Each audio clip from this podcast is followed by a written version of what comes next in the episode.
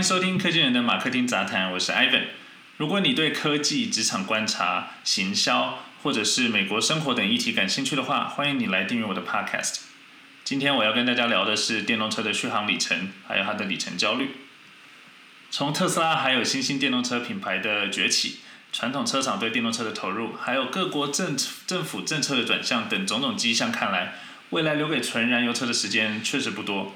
但纯电动车无论是何种形态，遇到的最大挑战是什么呢？我想很多人都会提到里程焦虑这个词。所谓的里程焦虑这个词，其实来自的是英文 range anxiety，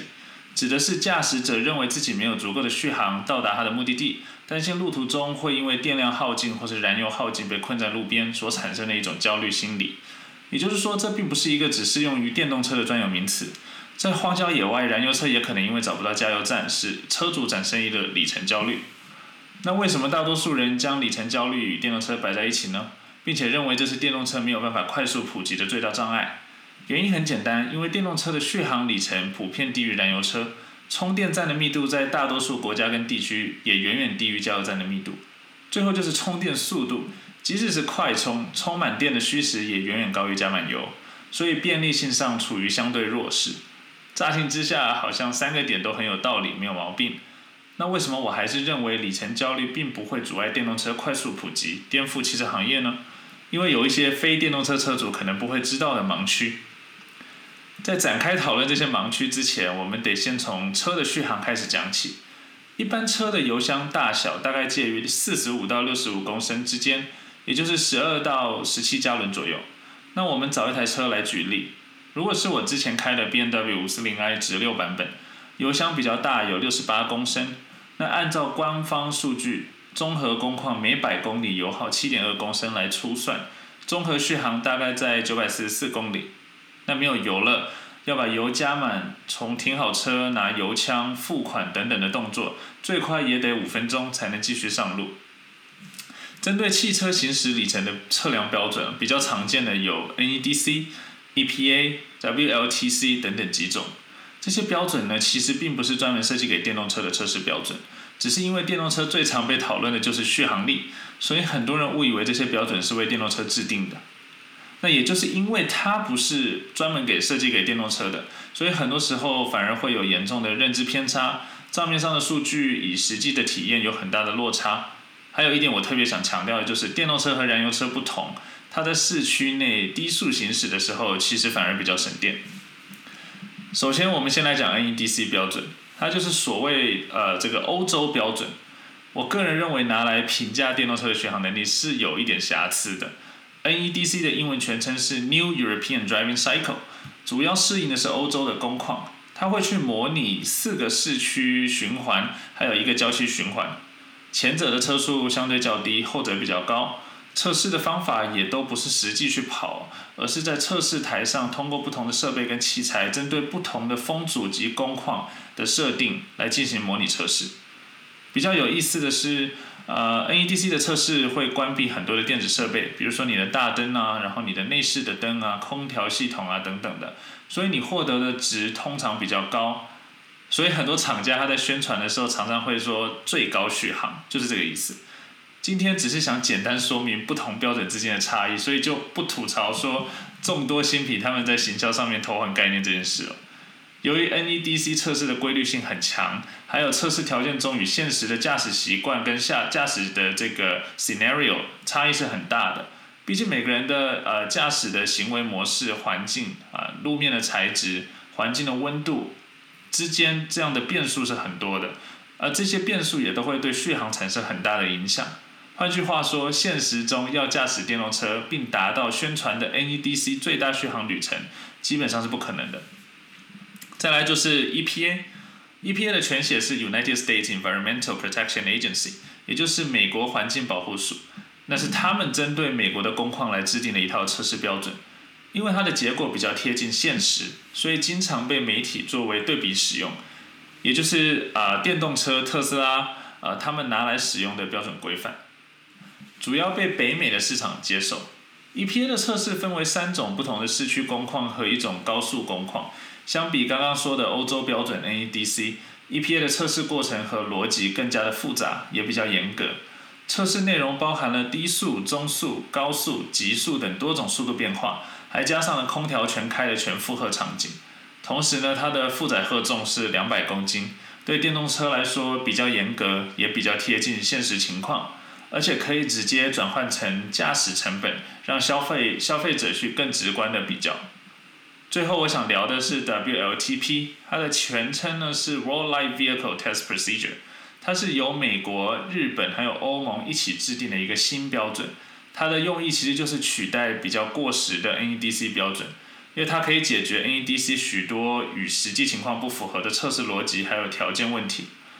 这个标准呢已经被联合国呃相关的法规采纳，所以它很可能会成为主流市场的新标准。像是中国大陆已经在讨论是不是要全面统一用 WLTP 的标准来作为标示的规范。那我认为呢，电动车的里程焦虑其实没有真的让人感到焦虑。我觉得要去破解这样的迷思，可以从几个方面来看，分别是整车的设计啊，然后充电站这些基础建设、电池及能源管理技术，还有充电技术。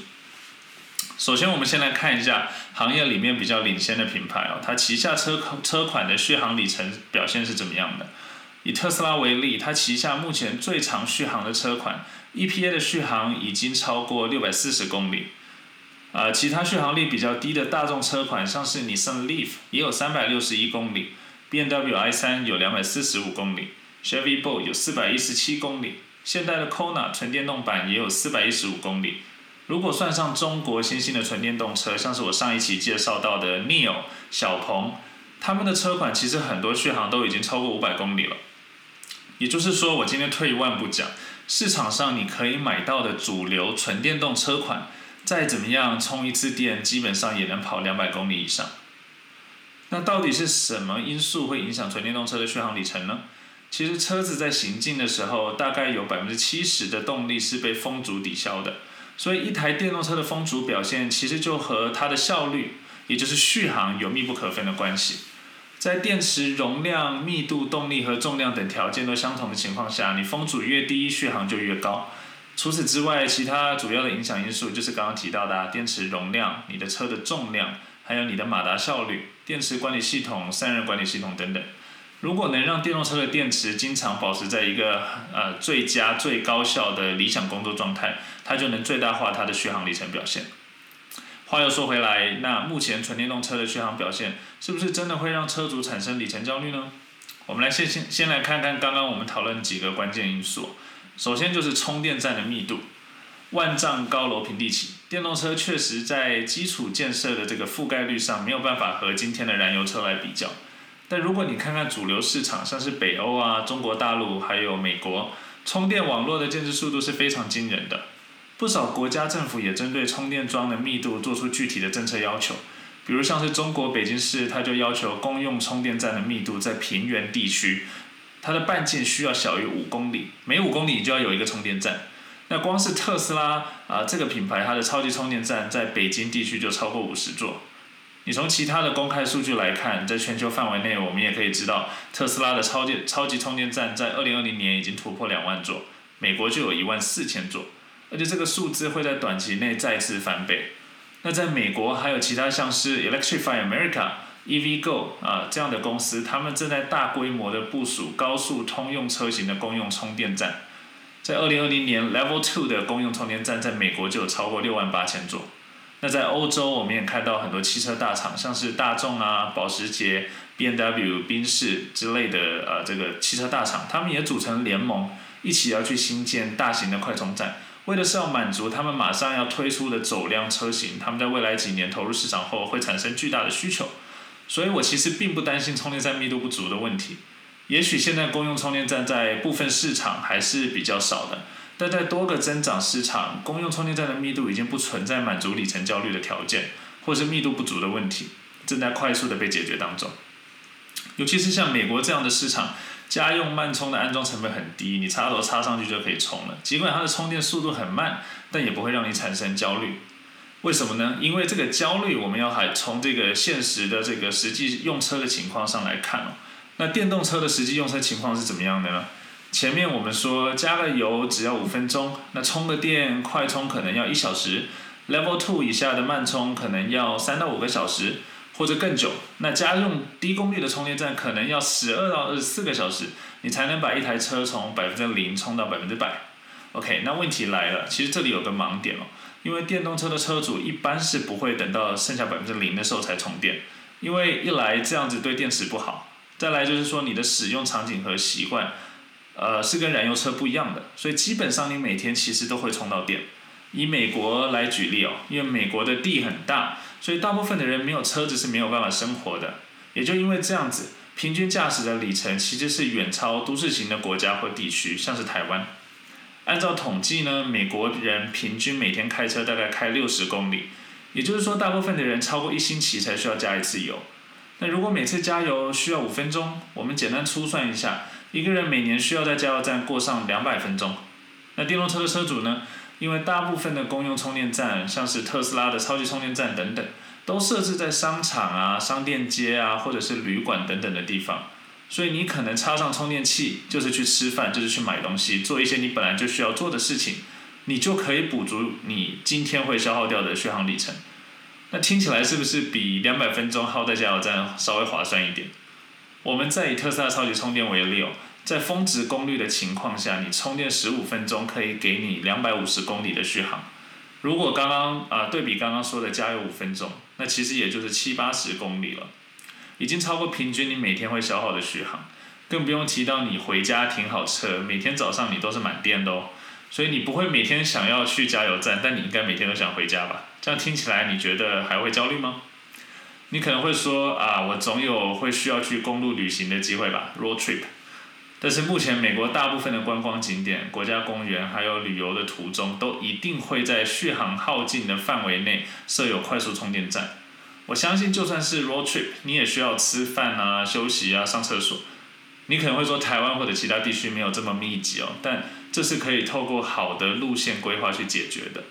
而且就像我说的，五年之内一定不会有充电站密度不足的问题，因为政策和整个行业的发展方向已经不可逆了。这是一个很重资本的投入，电动车是一个重资本的投入，它带来的产业链条包含马达呀、充电呐啊等等电啊这个电动车相关的供应链是很巨大的，所以你要让这些大厂还有充电服务供应商全部的资本都打水漂吗？我觉得你不乐意，他可能也不乐意吧。所以里程焦虑对我来说就是一个假议题，它并不会影响到新能源车或者电动车去颠覆掉整个汽车工业。随着技术持续的进步，最后获益的除了早很多就看清楚这些行业走势的人，就是我们可爱的地球，就是最大的这个获益者，因为你对环境更友善了嘛。这就是今天科技人的马克丁想和你分享的全部内容啦。如果你喜欢我的分享，请动动手指帮我订阅我的 Podcast。你可以在 Apple Podcast、Spotify 等平台订阅，也可以去追踪我的 Instagram、Facebook 跟我交流，告诉我你想听什么样议题的讨论。如果你不方便听 Podcast，你也可以常常回来我的 blog 阅读文字版。那我们下次再见啦。